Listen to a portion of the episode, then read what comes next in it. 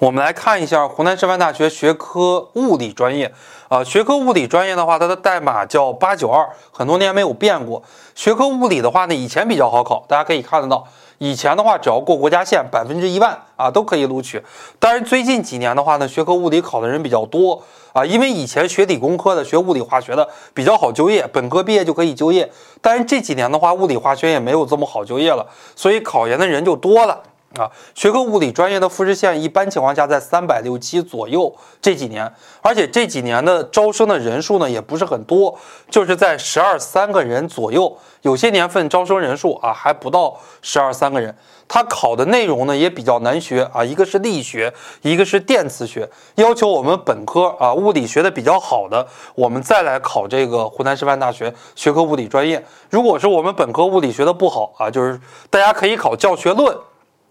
考物理教学论的东西，华中师范大学呢考的就是物理教学论相关的东西。如果大家本科学的不好啊，其实可以考华中师范大学；如果本科学的好，那么就可以考湖南师范大学，都是可以的。